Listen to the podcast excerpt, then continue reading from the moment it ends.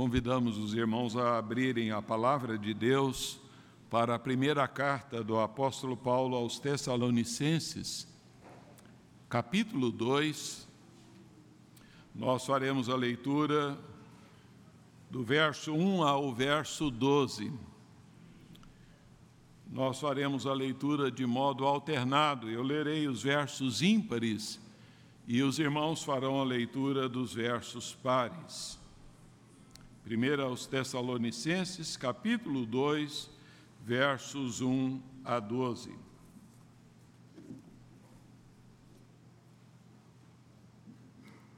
Vamos ler.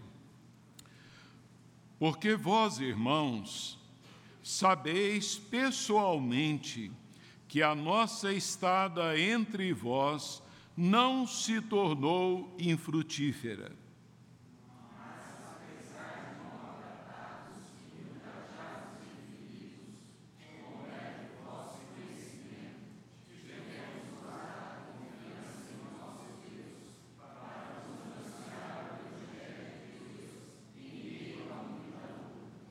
Pois a nossa exortação não procede de engano, nem de impureza, nem se baseia em dolo.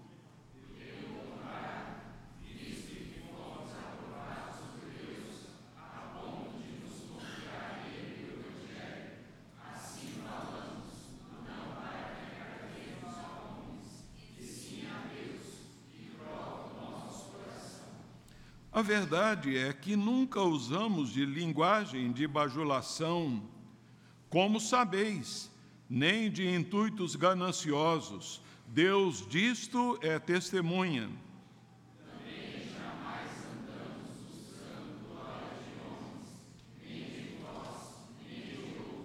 Embora pudéssemos, como enviados de Cristo, exigir de vós a nossa manutenção, todavia nos tornamos carinhosos entre vós, qual ama que acaricia os próprios filhos. Assim que devemos muito, estamos prontos a oferecer-vos não somente o Evangelho de Deus, mas igualmente a própria vida. Por isso que nos tornastes muito amados de nós. Porque vós recordais, irmãos, do nosso labor e fadiga, e de como noite e dia, labutando para não vivermos à custa de nenhum de vós, vos proclamamos o Evangelho de Deus.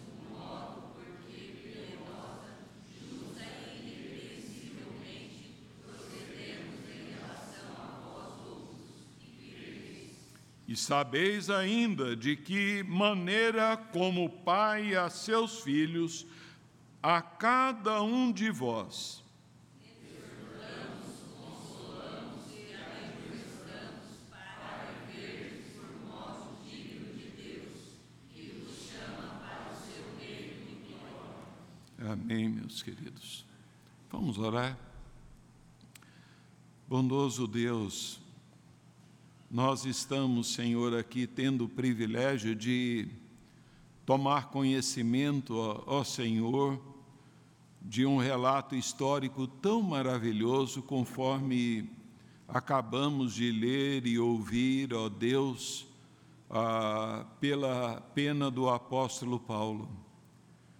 E estamos aqui, ó Senhor, desejosos de compreendermos esta palavra e temos plena certeza de que ela é, nos foi trazida e está registrada, ó Senhor, na tua palavra, para o nosso próprio bem. De modo que lhe pedimos que o Espírito Santo nos ajude, ó Deus, de tal forma que entendamos esta palavra e ela é, seja, ó Senhor, aplicada devidamente à nossa vida, para que ela produza o fruto pertinente àquilo que ela tem e almeja trazer para nossa mente e o nosso coração. Nós lhe pedimos que estejas a ajudar-nos, ó Deus, a entendermos plenamente esse texto tão maravilhoso da tua palavra.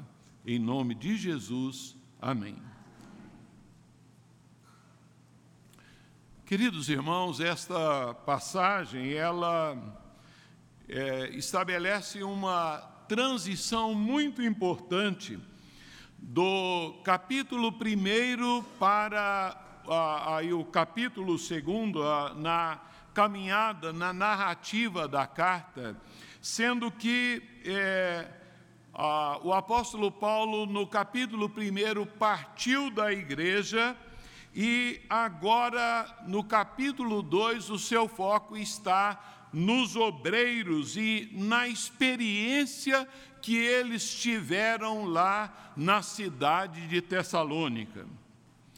No capítulo anterior, o apóstolo Paulo rendeu graças a Deus, porque quando eles estiveram em Tessalônica, ah, pregaram ali o Evangelho do Senhor Jesus, é, eles receberam o Evangelho, eles seguiram o exemplo do apóstolo Paulo, tornando, como diz o próprio apóstolo, imitadores dele, imitadores do Senhor Jesus, e ah, tornaram-se assim modelos para todos os crentes de toda a Macedônia. A grandeza é, do que o apóstolo Paulo nos traz no capítulo 1 diz respeito às características extraordinárias da igreja de Tessalônica. Né? Uma igreja que agradava ao Senhor, uma igreja que propagava o seu reino, uma igreja que glorificava ao nome do Senhor Jesus. Agora, no capítulo 2, o apóstolo Paulo, ele discretamente está então refutando algumas acusações e calúnias dos falsos mestres judaicos é, que intentavam manchar ali a sua reputação. E, ao fazer então essa defesa, ele apresenta-nos algumas preciosidades do tipo de vida daqueles obreiros que estiveram em Tessalônica, os evangelistas é, de modo que é, a vida dele, é, deles, nos permite tirar então lições preciosas para a nossa vida, de que influenciaram ali os seus seguidores. Testemunhos notáveis de um trabalho frutífero. No verso 1, o apóstolo Paulo ele começa aí dizendo: Irmãos, cada um de vocês sabe individualmente que a nossa estadia entre vós não foi infrutífera, não foi um fracasso, ah, mas ela produziu grandes resultados. Em outras palavras, o apóstolo Paulo dizendo: Olha, nossa estadia entre vós foi valiosa, foi preciosa, e vocês são a grande prova de tudo isso.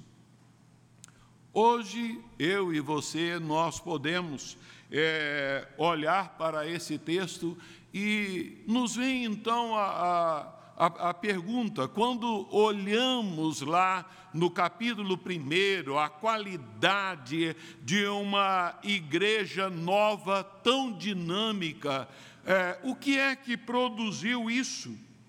Porque esses novos convertidos tornaram-se tão frutíferos e influentes. Qual a razão desta igreja tão dinâmica que foi a igreja de Tessalônica? Nós cremos assim claramente na intervenção poderosa do Espírito Santo conforme nós vemos no verso 5 do capítulo 1. O apóstolo Paulo diz: Porque o nosso evangelho chegou até vós, não apenas em palavra, mas, sobretudo, em poder no Espírito Santo. Não há outra explicação para esse grande resultado, senão uma intervenção poderosa, uma manifestação poderosa do Espírito Santo ali nos corações daquelas pessoas, é, de modo que, ao ouvirem a palavra de Deus, eles responderam ali, recebendo o Evangelho do Senhor Jesus. Nós sabemos que sem o Espírito Santo não há conversões. Sem a ação do Espírito Santo também não ocorre a santificação. Mas quem são os agentes humanos responsáveis aqui pela entrega deste evangelho transformador na, na cidade de Tessalônica? Quais foram então os homens que foram usados ali pelo Espírito Santo de Deus para a realização dessa obra? O que, que nós podemos saber deles? O texto lido nos traz a resposta. De modo que eu chamo a atenção dos irmãos para que notemos aqui não apenas a pessoa isolada do apóstolo Paulo, mas que reconheçamos aqui a presença de uma equipe ah, de evangelização. Paulo está aqui acompanhado de Silvano ou Silas, né? então o nome é, romano ali, ou, ou é, e Timóteo. E, além do mais, nós podemos constatar ah, na utilização do plural aí nesse capítulo, o apóstolo Paulo expressando como eles estão agregados ali eh, na ministração da, da palavra do Senhor. De modo que, sem desmerecer o trabalho extraordinário e o trabalho incomparável do apóstolo Paulo, desse servo de Deus, eu chamo a atenção dos irmãos para ah, o fato mais importante, que o método de Deus para a obra de evangelização é o homem. E em Tessalônica, estes homens foram Paulo, Silas e Timóteo. Né? É, e o serviço a, ali de evangelização foi realizado por eles, como a, de fato também é o serviço de todo crente. Né? Nós cantamos aí há pouco o hino Serviço do Crente. Vamos nós trabalhar, somos servos de Deus e nos conclamamos mutuamente a nos envolvermos diligentemente em amor é, na obra da evangelização. É lógico que na dependência do Espírito Santo é, para a realização desse trabalho. Isto porque todo cristão, ele é um missionário. É o que nós vamos encontrar em Atos 1:8, é, sereis minhas testemunhas. E em João capítulo 15, o Senhor Jesus prometeu a todo crente que se permanecêssemos ligados nele, nós haveríamos de dar muito fruto. De modo que todo crente, ele é um ganhador de almas. Qualquer crente pode e deve evangelizar. E assim nós olhamos para esse texto, eu quero destacar aqui com os irmãos as causas de um trabalho frutífero. As causas de um trabalho frutífero. E a primeira delas é a ousada confiança em Deus.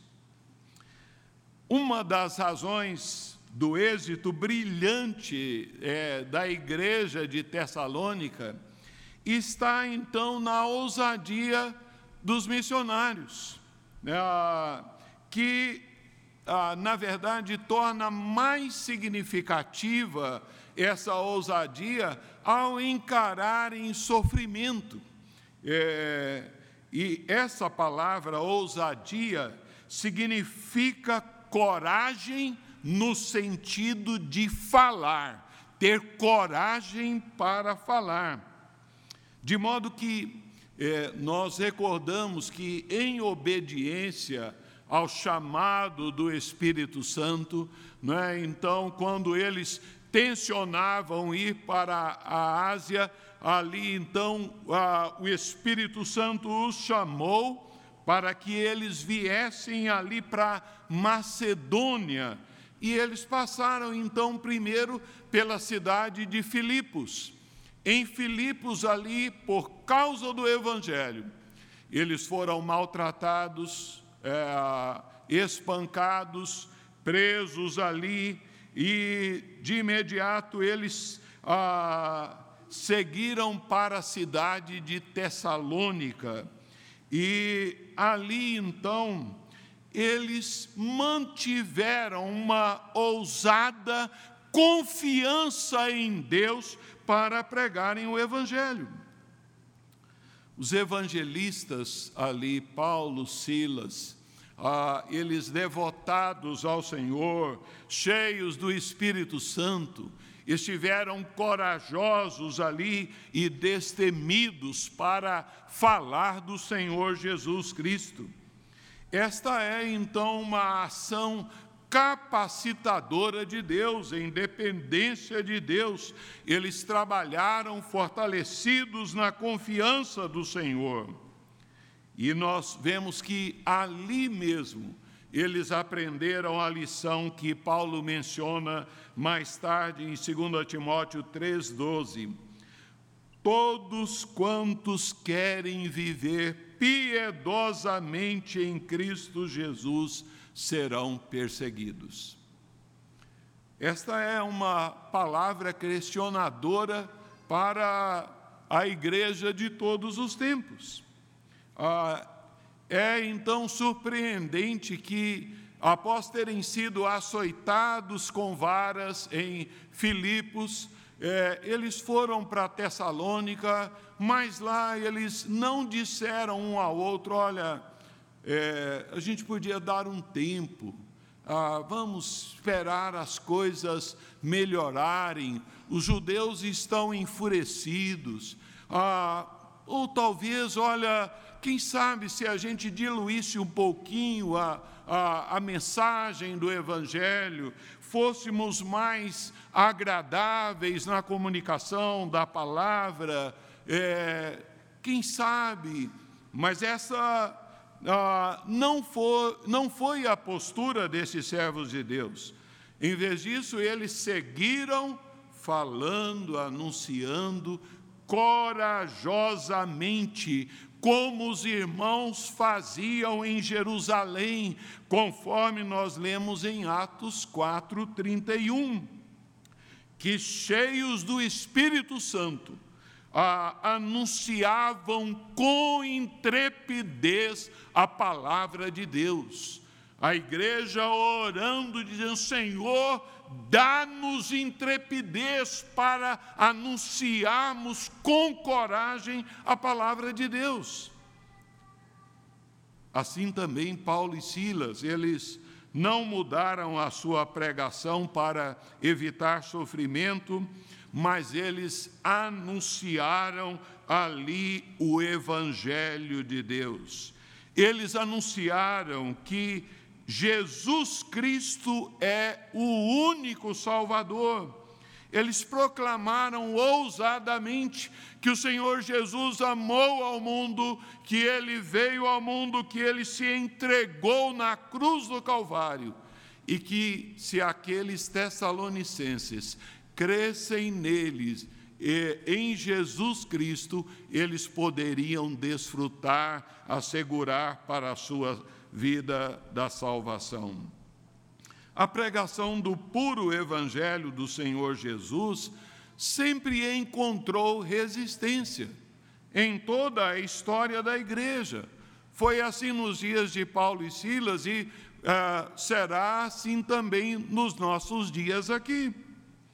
Mas com certeza, a única maneira de levar outras pessoas ao Senhor Jesus é termos a ousadia de proclamar o Evangelho sem timidez, sem medo, sem então temor. Paulo e Silas, nos diz aí a palavra de Deus, que eles anunciaram o Evangelho em meio a muita luta. A palavra grega para luta é agonia, de onde nos vem a palavra agonia.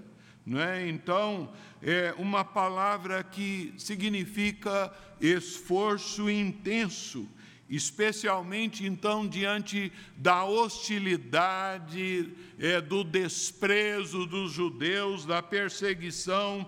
Mas nós temos que entender que para sermos eficientes no anúncio do Evangelho, nós temos que ter ousadia e intrepidez. Isso não significa que é, poderíamos ser grosseiros ou que sejamos desprovidos de senso, bom senso na abordagem do Evangelho, mas que haja um testemunho corajoso, não é? é que o Senhor Jesus nos ajude a anunciar é, as boas novas é, da salvação é, com esta coragem.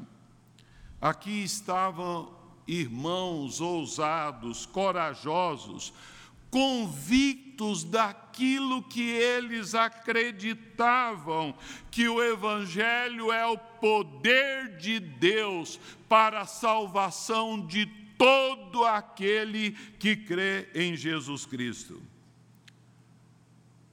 Ao ouvirmos esta palavra, esse desafio da coragem desses servos de Deus, nós somos é, desafiados a desenvolvermos a nossa fé, a que tenhamos maior coragem de proclamar o Evangelho sem medo, sem hesitação, é, revestindo-nos é, desta ousada confiança nós devemos falar do Senhor Jesus, porque, como diz o apóstolo Paulo, porque Deus não nos tem dado espírito de covardia, mas de poder, de amor e de moderação.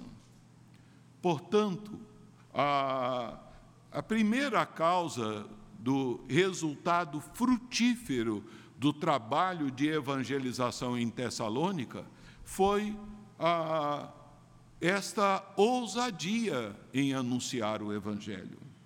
Mas uma segunda causa é, desse trabalho frutífero foi a integridade absoluta. Integridade é aquilo que você é e faz quando ninguém está olhando. E a integridade, então, revelada nesse texto acerca desses servos de Deus, envolvem as suas vidas pessoais, envolvem a mensagem que eles anunciavam e envolve a motivação interior do coração com que eles pregavam, aquilo que só Deus via. O caráter pessoal desses servos de Deus era um caráter limpo e puro. No verso 3, o apóstolo Paulo, recordando dessa, é, desse estado lá, ele diz: A nossa exortação não procede de impureza. Paulo está dizendo que ele, ah, eles não pregaram o evangelho ali por motivos impuros Eles não pregaram o evangelho ali por orgulho, não pregaram por busca de popularidade, por prestígio, por é, encontrarem ali, agregarem discípulos para é, a, estarem ali ao lado deles. Mas eles corajosamente pregaram que a, aqueles homens, que aquelas pessoas eram pecadores e eles precisavam da graça do Senhor Jesus. Havia integridade pura no coração dos servos de Deus. E, na verdade, é esta integridade é, é, é zelo interior de vida com Deus. É, e, na verdade, esta deve ser a, a maior prioridade de cada cristão, de cada servo do Senhor. A, a maior prioridade nossa não é fazer a obra de Deus, a maior prioridade nossa é termos comunhão com Deus. Em Marcos 3, versos 14, nós vemos que o Senhor Jesus, ele chamou os seus discípulos ele chamou doze para estarem com Ele, para conviverem com Ele, ah, de modo que, ah, irmãos, a nossa vida diária com Deus, ela será então, na verdade, a base para realizarmos a obra de Deus seja de forma frutífera no seu trabalho, seja então uma obra de você exercer o trabalho de discipulado com alguém, porque, na verdade, Deus se interessa muito mais naquilo que nós somos. Deus está interessado naquilo que nós somos, não naquilo que nós fazemos. Deus deseja ter mais do que tudo o nosso coração. Mas além da vida é, dele ser uma vida pura, a mensagem do Evangelho que por eles era ministrada era uma mensagem pura. Ah, Paulo diz, pois, a nossa exortação não procede de engano eles não removeram nada da palavra de Deus, nem acrescentaram nada ao anunciarem o evangelho do Senhor. Havia integridade na pregação. Eles não pregavam para agradar as pessoas, eles pregavam para agradarem a Deus a motivação deles era agradarem ao Senhor. É, a mensagem era pura no sentido de que não havia nenhum engano. Em outras palavras, não havia erro nenhum.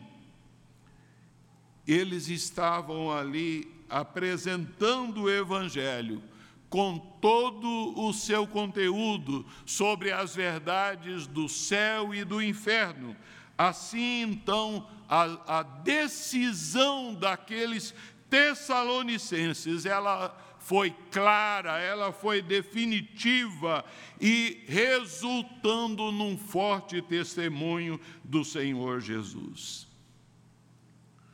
Mas o problema que nós enfrentamos hoje, uma das grandes tragédias dos nossos dias, é que a pregação de alguns nem sempre estão de acordo com a palavra de Deus.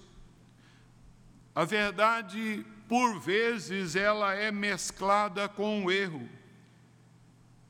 De fato, é o tipo de pregação mais perigosa é aquela que é parcialmente verdadeira.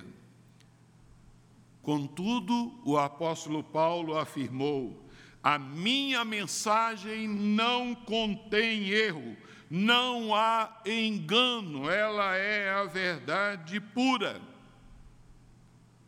Uma comunicação do Evangelho, seja ela tete a tete, seja ela então é, num sermão, numa, numa palavra, ah, que ela seja é, apenas parcialmente verdadeira, ela é inútil para Deus e ela é então venenosa ao coração do ouvinte.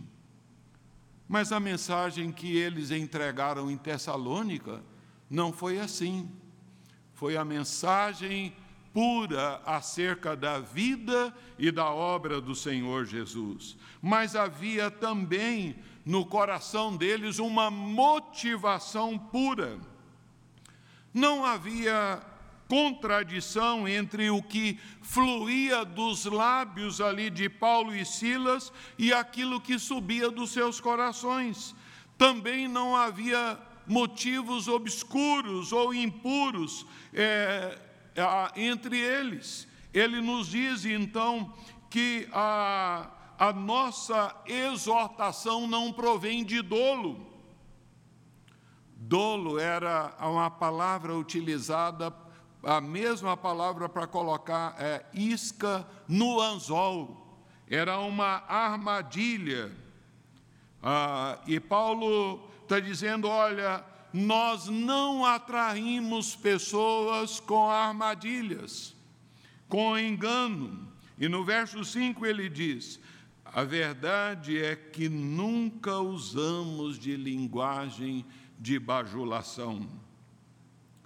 Não havia bajulação, uma palavra que escreve, descreve adulação para ganhar algo. O bajulador é aquele que fala uma coisa, mas na verdade ele sente outra. Paulo e Silas não eram assim. Havia plena sintonia entre aquilo que eles falavam e aquilo que eles sentiam em relação às pessoas ao anunciar o Evangelho. O bajulador, ao anunciar o Evangelho, ele busca agradar pessoas, despreocupado em agradar e servir e obedecer a Deus.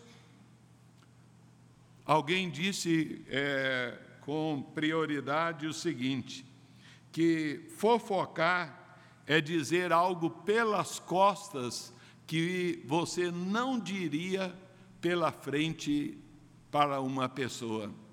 Já a bajulação é dizer algo na frente de uma pessoa que você jamais diria nas costas dela. Mas o, a, é, os mensageiros de Deus, eles então não agiram dessa forma. Paulo e Silas não chegaram a Tessalônica dizendo: Olha, vocês são formidáveis, vocês são amorosos, vocês são muito bondosos, Deus deve lhes dar então um lugar no reino dele. Não foram assim. Ah, eles anunciaram que, aquele, que ele, estavam perdidos, destinados ao inferno e que precisavam desesperadamente de Jesus Cristo, o Salvador. Precisavam da gloriosa salvação de Jesus Cristo. Também nos diz a palavra de Deus que eles não estavam ali atrás de alcançarem glória ou prestígio. No verso 6, o apóstolo Paulo diz: é, também jamais andamos buscando glória de homens, quer de vós, quer de outros. Nós não buscamos. Eles não dependiam desse reprovável expediente. Eles então aguardavam a aprovação de Deus. Eles queriam ser aprovados por Deus. Os refletores não estavam neles, mas estavam no Evangelho de Deus. De modo que também não havia neles espírito mercenário. O apóstolo Paulo diz aí no verso 5: nunca usamos de intuito gananciosos. A palavra usada por ganância, ela significa cobiça de todos os tipos e, portanto, descreve o desejo de despojar de outras pessoas aquilo que lhes pertence. Não é? Então, o apóstolo Paulo está aqui descrevendo que ah, ele não ah, utilizou nem do apoio financeiro deles, da mesma forma como ocorreu quando ele esteve na cidade de Corinto.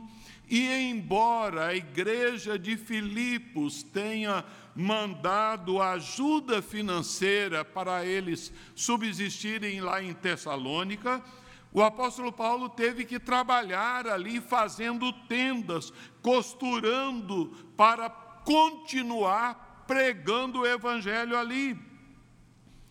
Eles pregavam não para arrancar o dinheiro das pessoas, mas para arrancar-lhes das trevas do pecado e levá-las então para o reino do Senhor Jesus. Certamente, ah, o apóstolo Paulo ele aplica aqui um teste de fogo. Ele diz: Deus é testemunha. Paulo está dizendo: olha, Deus é testemunha de que tanto eu quanto Silas não viemos aqui para fazer comércio com vocês, não viemos aqui atrás de uma oferta generosa. Eles estavam ali com intenções puras para anunciar o Evangelho. Mas uma terceira e última causa desse trabalho frutífero, além da é, ousadia diante de Deus, além de integridade de caráter, é o amor afetuoso é, destes servos de Deus. É interessante vermos nos versos 1 a 7 que o apóstolo eh, Paulo ele listou várias coisas que eles não fizeram. Ele diz: olha, nós não fomos impuros, nós não fomos falsos, não havia erro na nossa mensagem, não fomos gananciosos, não fomos enganadores. Mas agora, dos versos 7b até então o verso 12, ele lista as coisas que eles fizeram, o lado positivo da mensagem. Nós precisamos atentar que há um perigo é, de considerar o cristianismo, a fé evangélica, como um padrão negativo, como a religião do não pode, né? Não faça isso, não faça aquilo outro, não faça nenhuma outra coisa ali. De fato, a fé cristã existem negativos é, preciosos, como nós encontramos no Salmo de número 1. Nós temos ali o negativo da santidade. Bem-aventurado é o homem que não anda no conselho dos ímpios. E por aí ele continua. Se alguém quer dar um bom testemunho de Cristo, há algumas coisas que esse alguém não pode fazer. Não pode. Nós vimos algumas delas que o apóstolo Paulo mencionou dos versos 1 a 7. No entanto, o cristianismo, ele não é apenas um lado negativo, ele é positivo. Né? Então, é aquilo em que nós acreditamos, é aquilo que nós vivemos, é aquilo para o qual nós servimos a Deus. E o apóstolo Paulo então descreve aqui os aspectos positivos maravilhosos. E ele começa com a imagem de uma mãe, uma mãe que cuida dos seus próprios filhos. Ah, ele descreve o cuidado amoroso. Aqui está o coração compassivo ali, terno desses servos de Deus.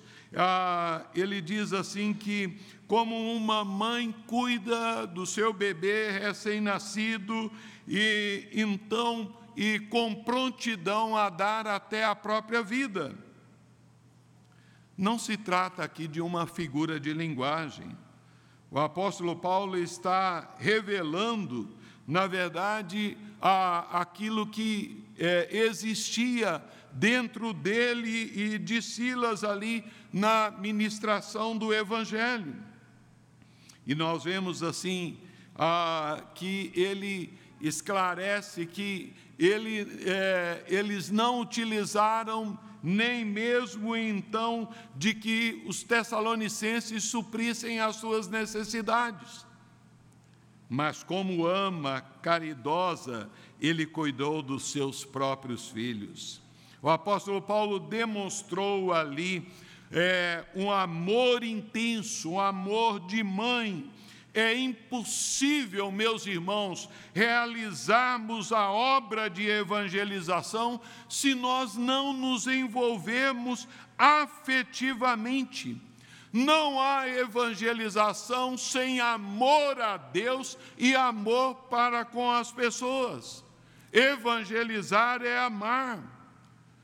Paulo e Silas foram para Tessalônica e eles não conheciam ninguém naquela cidade, mas eles foram lá para manifestar e externar ali o amor de Deus.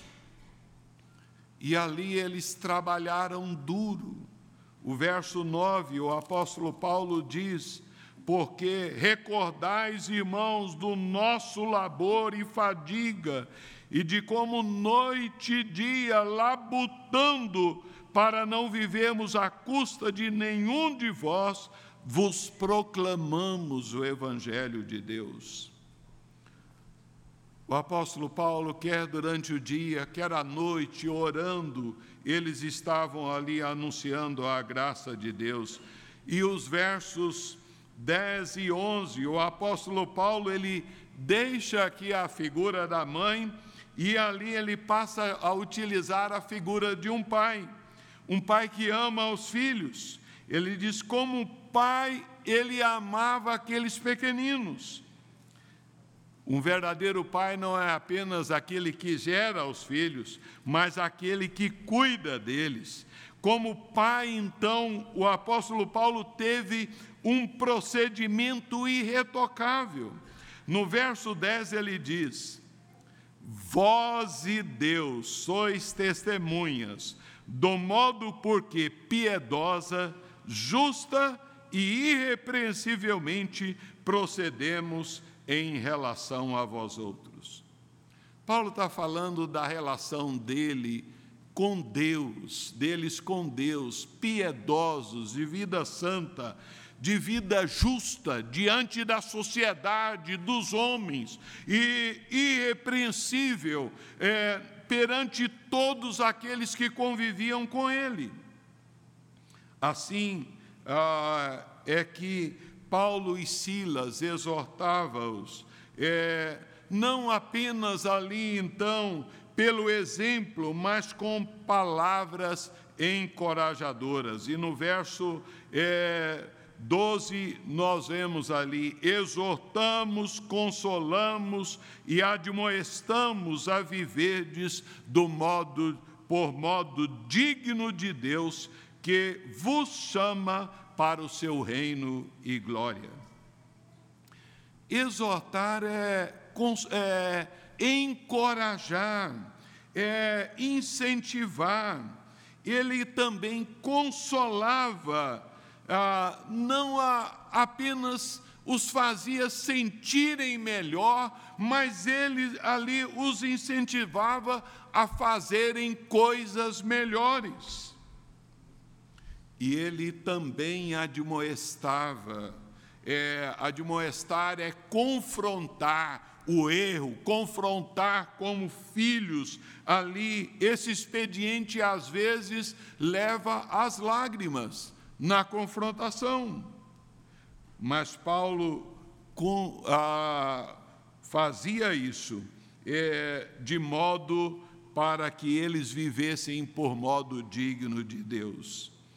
O termo digno traz a ideia de uma balança que a nossa vida deve estar então digna do Senhor Jesus, a nossa vida e o Senhor Jesus devem ser equivalentes. É, e como cristãos, nós é, vi, devemos procurar viver então essa vida digna do Senhor Jesus. Esse padrão é, é tão maravilhoso que ah, é, deve é, mexer então com a nossa vida. Né? Às vezes, é, pessoas nos perguntam: olha, eu quero saber se, como crente, eu posso fazer isso, ou eu posso fazer aquilo outro, até onde eu posso ir, o que, que é, pode ou não pode fazer.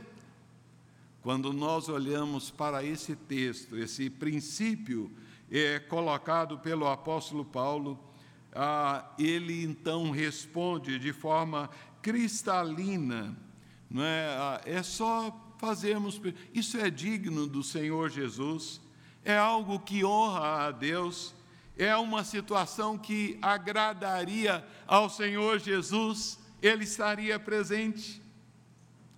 De modo, irmãos, que podemos concluir aqui, entendendo que a a igreja de Tessalônica, ela foi fruto de uma ousada confiança em Deus. Ela foi fruto ali de integridade absoluta daqueles que anunciavam o Evangelho integridade de vida, integridade de mensagem, integridade de intenções santas diante de Deus. Ela foi fruto de amor afetuoso em meio a muita luta. Nós estamos aí é, implantando o trabalho A Minha Cidade para Cristo. E, na verdade, a, tanto a proclamação pública do púlpito, a, ao anunciar o Evangelho de Jesus, ou a nossa é, proclamação individual com pessoas com as quais nós levamos o Evangelho, se esses elementos não estiverem presentes conosco, não haverá frutificação. Temos que ter a ousadia, a, essa ousada confiança que flui do nosso relacionamento, da nossa comunhão com Deus, do amor a Deus que flui implantado em nós para levarmos o amor de Deus ao pecador. Mas aí então, é, assim sempre na certeza de que nós faremos isso na dependência do Espírito Santo. É Ele quem, então, aplica esta obra no coração é, do homem, no coração do pecador, conforme ah, nós cantamos é, ah, o hino 320: quantas almas ainda jazem ao redor de ti na mais total escuridão. Brilha no meio do teu viver. Vamos orar?